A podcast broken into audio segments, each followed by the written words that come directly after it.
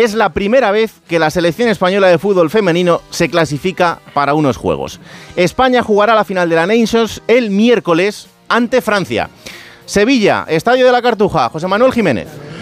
¿Qué tal? Muy buenas, eh, Raúl. Efectivamente, hecho histórico. Está España en los Juegos Olímpicos, eh, clasificada para la final de la Nations League.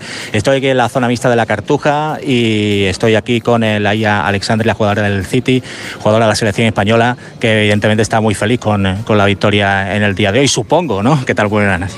Hola, buenas, sí, muy feliz, la verdad. Te escucha, Raúl. Hola, Laya, ¿qué tal? Buenas noches. Buenas noches. Pues no sé si ya lo sientes, pero es que habéis hecho historia. Sí, la verdad es que como estaba diciendo ahora mismo, no sé si somos conscientes, pero muy felices, muy emocionadas con ese billete para los Juegos Olímpicos y, ese pase para la final.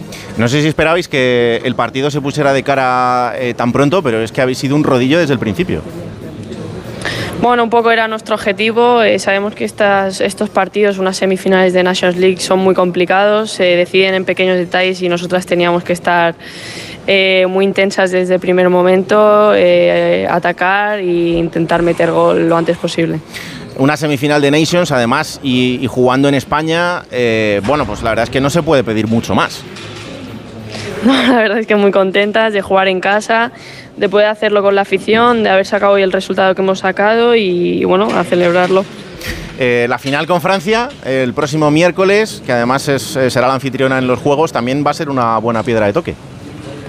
Sí, sin duda, a ver, también está el condicionante de que es una final, se va a decidir en pequeños detalles. Francia es una, una selección, una potencia a nivel mundial y, y bueno, preparadas para ello. Eh, ¿Qué tal ese vestuario? ¿Cómo ha sido el, el final del partido? ¿Os ha dado tiempo a celebrar ya algo o todavía no? Sí, sí, celebración hay, habrá, nos vamos a dar un día de margen. eh, es algo, a- algo que, como he dicho antes, no somos conscientes, que hay que celebrarlo, que hemos hecho un buen trabajo hoy y, y ya dará tiempo a centrarse en la final. Se van para el vestuario, Raúl. Enhorabuena, que sois historia, una vez más. Muchas gracias. Ahí está, Laia Alexandri.